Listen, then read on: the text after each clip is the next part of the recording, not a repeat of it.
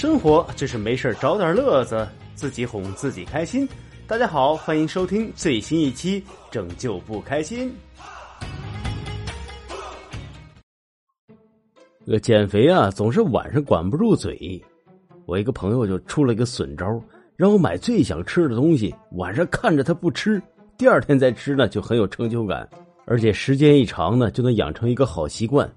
就这样，我一边玩手机，一边看着桌子上的烤鸭，已经四个小时了。我感觉我在给这个鸭子守灵。我蹲在地上剥蒜，我妈呢就在后面说：“来，过来喝牛奶来。”我站起来一转身，就发现我家狗屁颠屁颠的跑过去。我妈把一碗牛奶放在地上。我家狗欢快的喝着，还瞥了我一眼。小时候呢，我跟我弟弟闹矛盾，我弟就从手电筒里掏出一个电池，摔过来就跑，我眉骨就被擦破了，而且呢，差点伤到眼睛。那天晚上，我爸就抓着我弟弟关在房间里，狠狠的揍啊！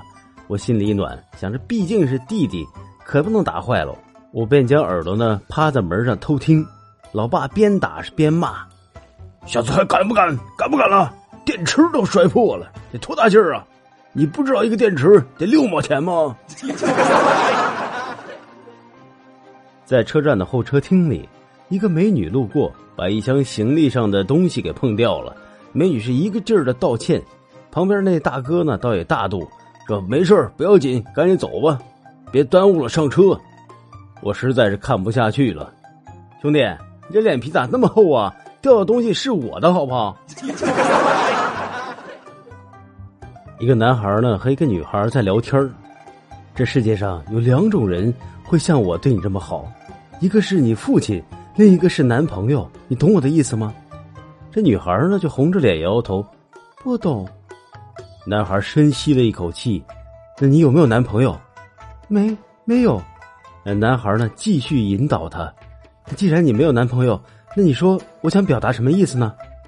女孩恍然大悟，你想当我爹？俗话说，嫁出去的女儿就是别人家吧？这种失落感，很多人是都无法承受。酒席过后，剩下的一片狼藉，整个屋子空荡荡的。两个老人忙到很晚才收拾好。